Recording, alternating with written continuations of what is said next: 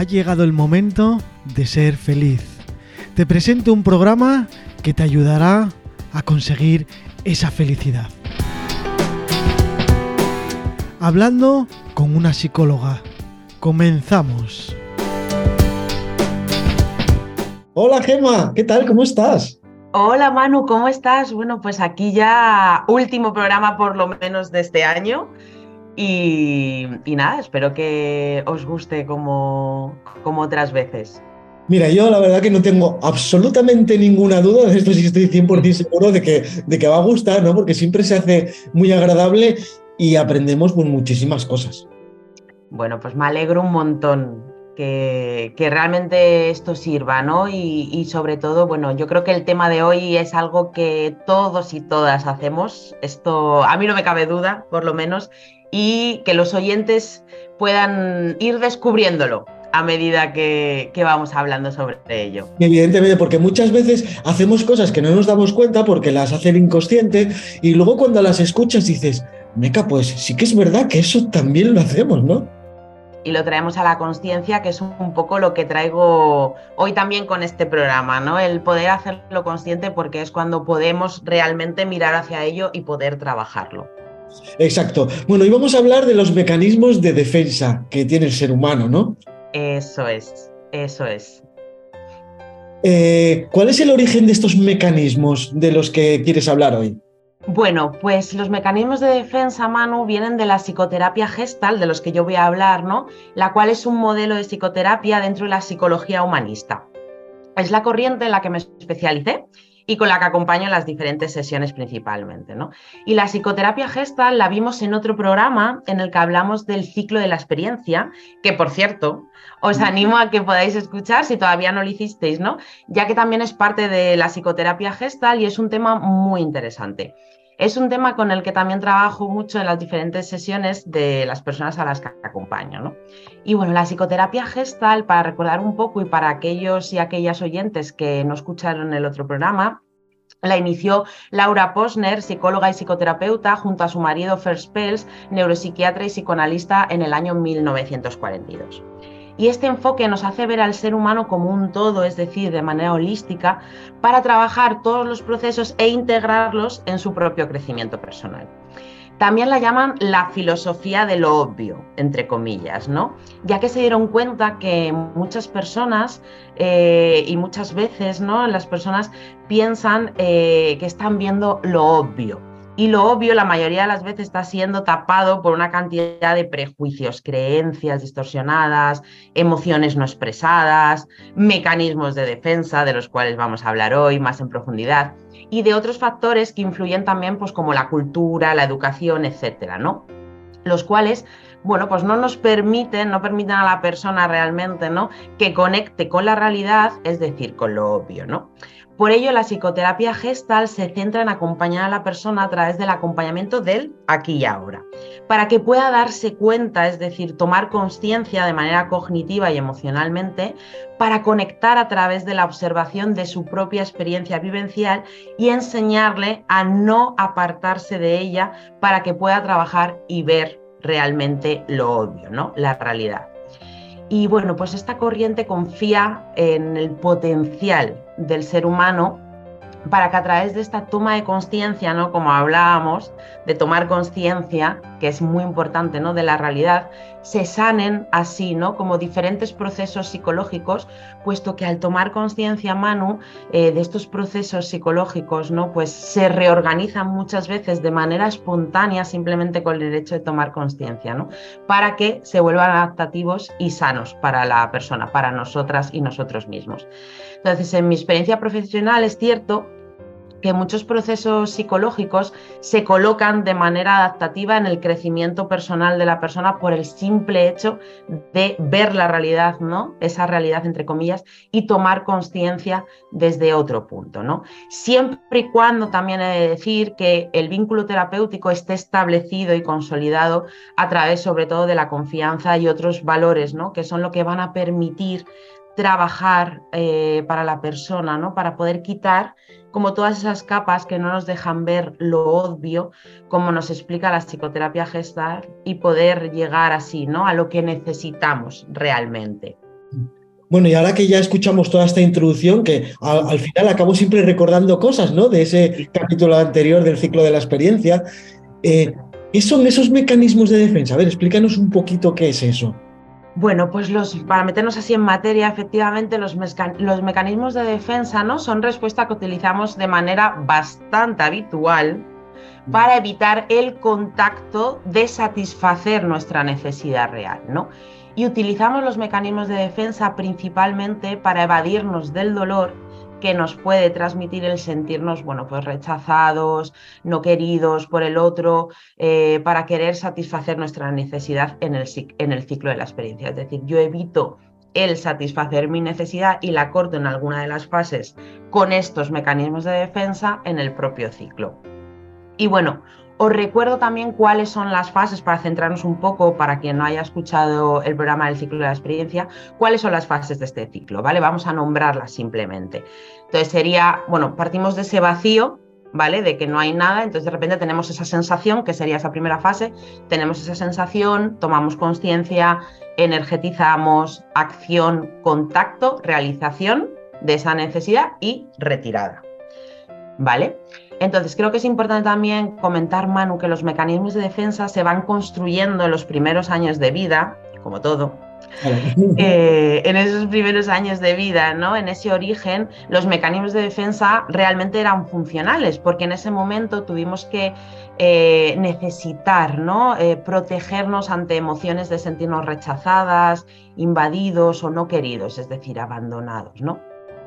Entonces el obstáculo está en que lo repetimos de manera no adaptativa en nuestra vida adulta, ¿no? Por lo que estos mecanismos de defensa dificultan que podamos tener un, desarrollo eh, adaptativo en este aquí y ahora, ¿no?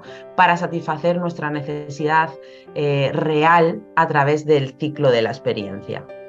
Bueno, y hay diferentes tipos, ¿no? De estos mecanismos de defensa. ¿Cuáles son? Eso es, Manu. Bueno, pues existen eh, diferentes tipos que eh, cada tipo va a ir un poco correlacionado ¿no?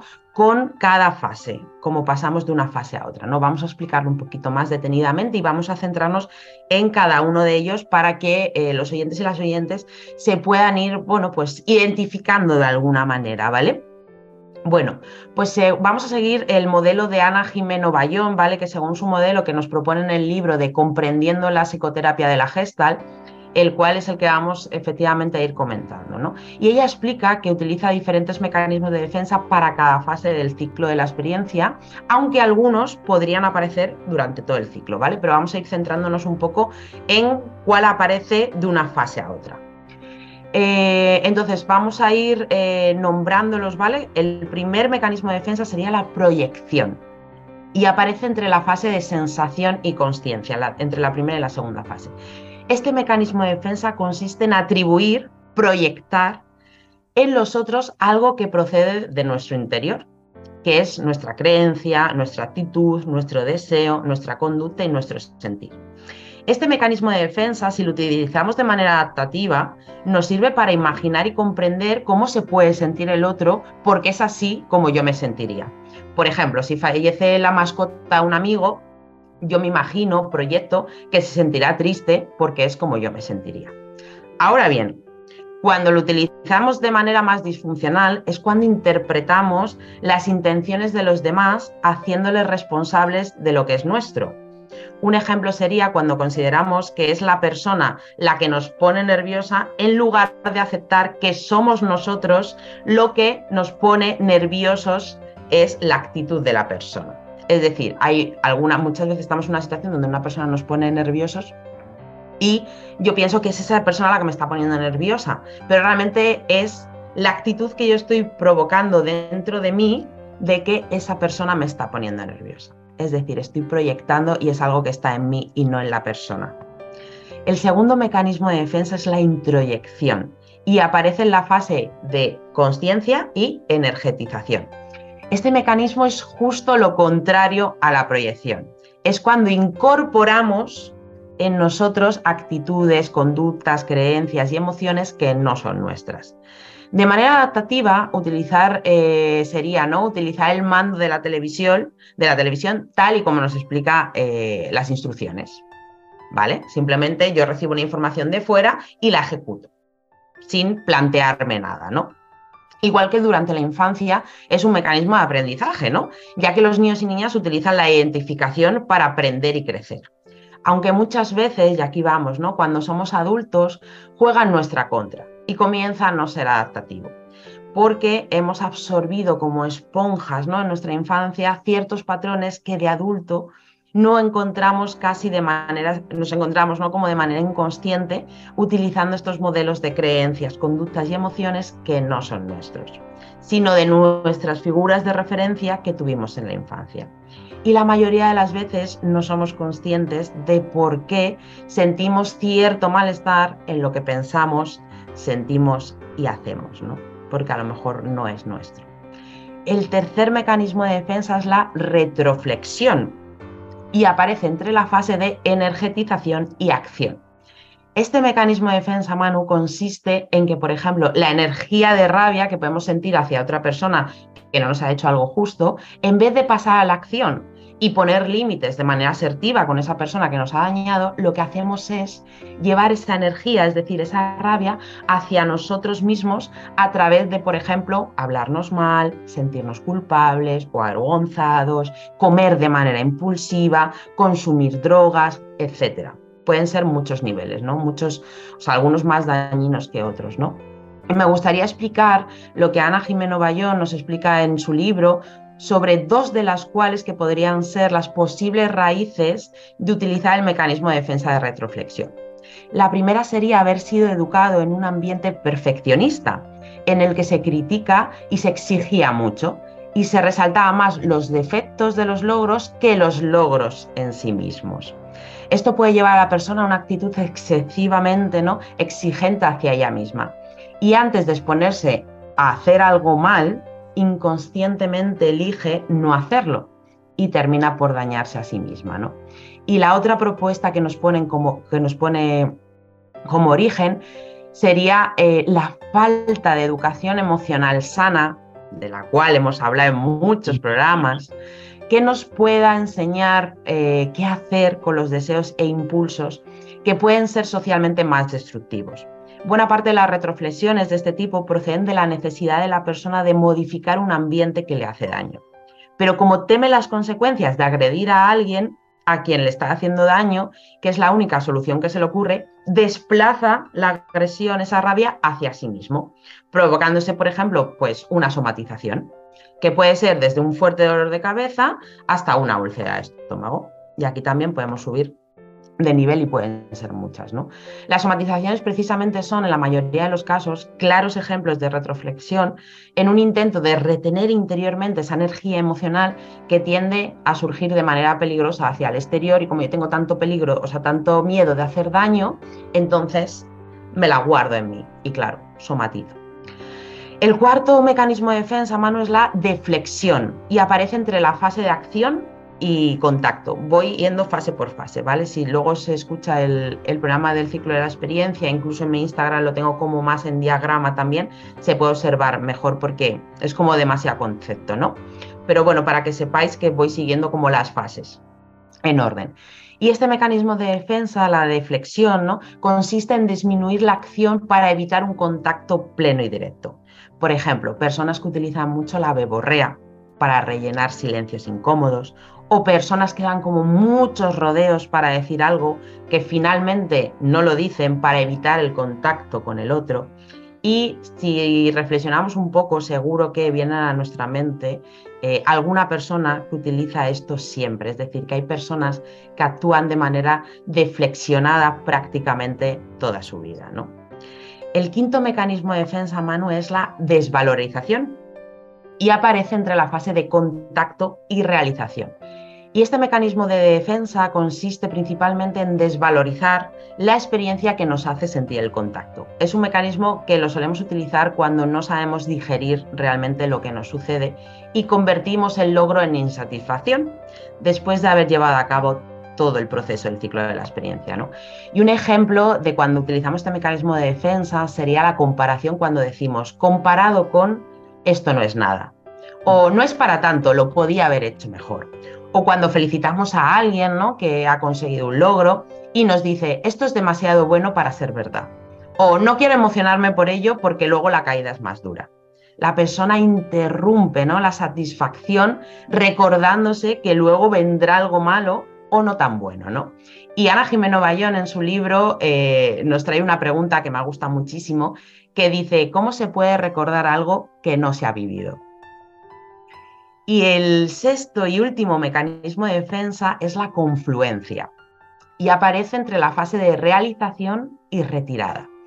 Este mecanismo se da cuando la persona se fusiona con el ambiente sintiéndose que son uno y no encuentra los límites que los separan. Por ejemplo, los niños recién nacidos viven en confluencia.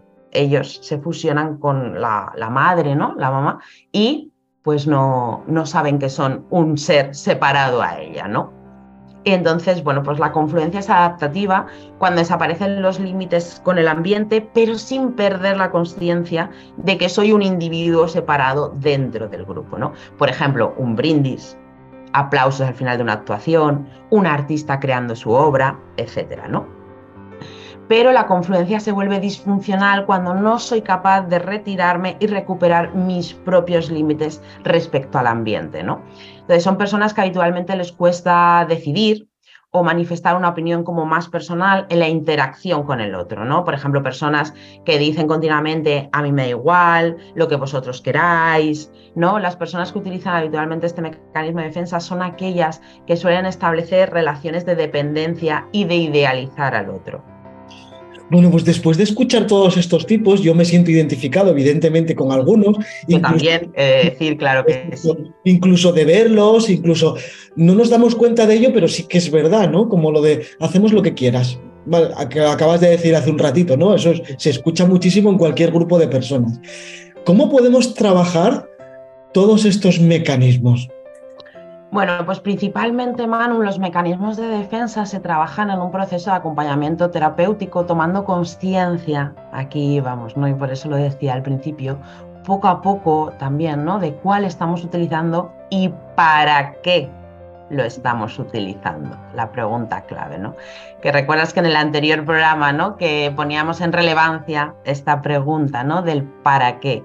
Bien, pues es un proceso de crecimiento personal, ¿no? Que valoro que es sumamente importante el entender el sentido de para qué estoy buscando esto en mi propia, o sea, estoy utilizando esto en mi propia historia personal, ¿no?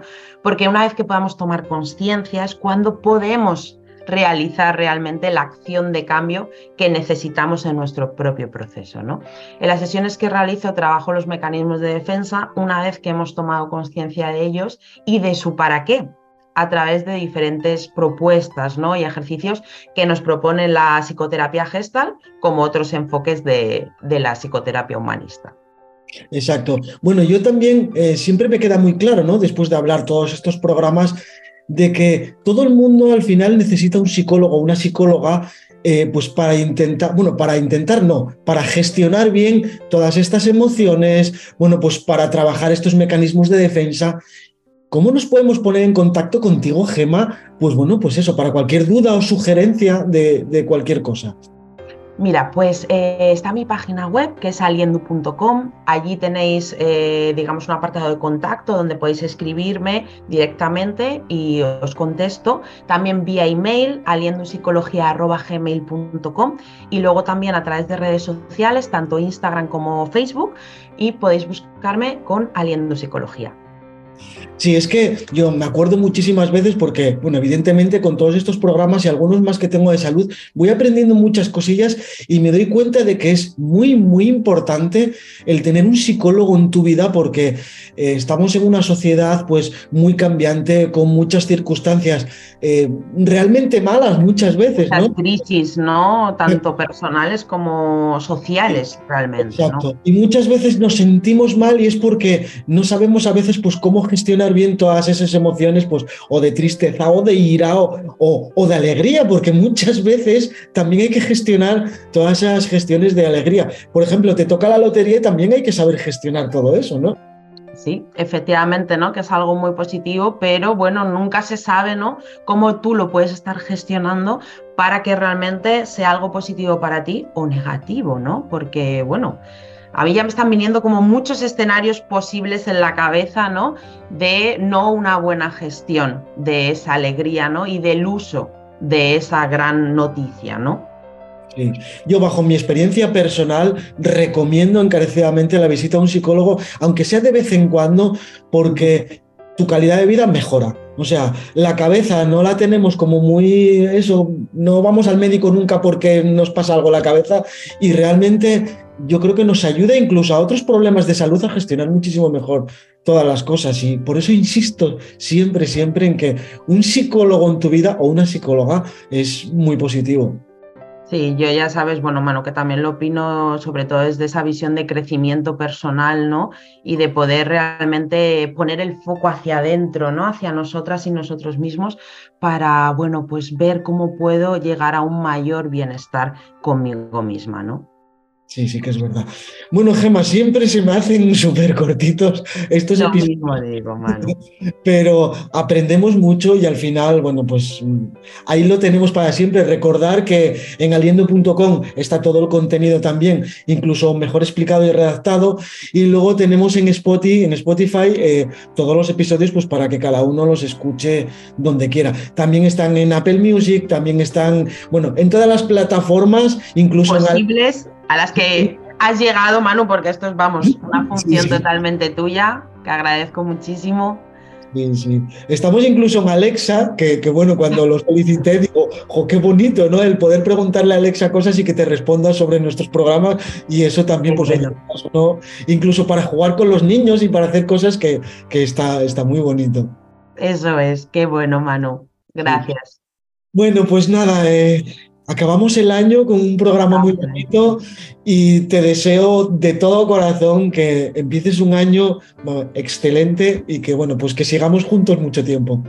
Muchas gracias, Manu. También muy feliz año para ti, que te traiga todo lo que necesites y para también para nuestros oyentes y nuestras oyentes también, para que puedan, bueno, pues eso, ¿no? Salir, buena salida de año, salir del año con todo lo que quisieron soltar en este, ¿no? Y entrar en el siguiente para encontrar, ¿no? Y crecer en todo lo que necesiten.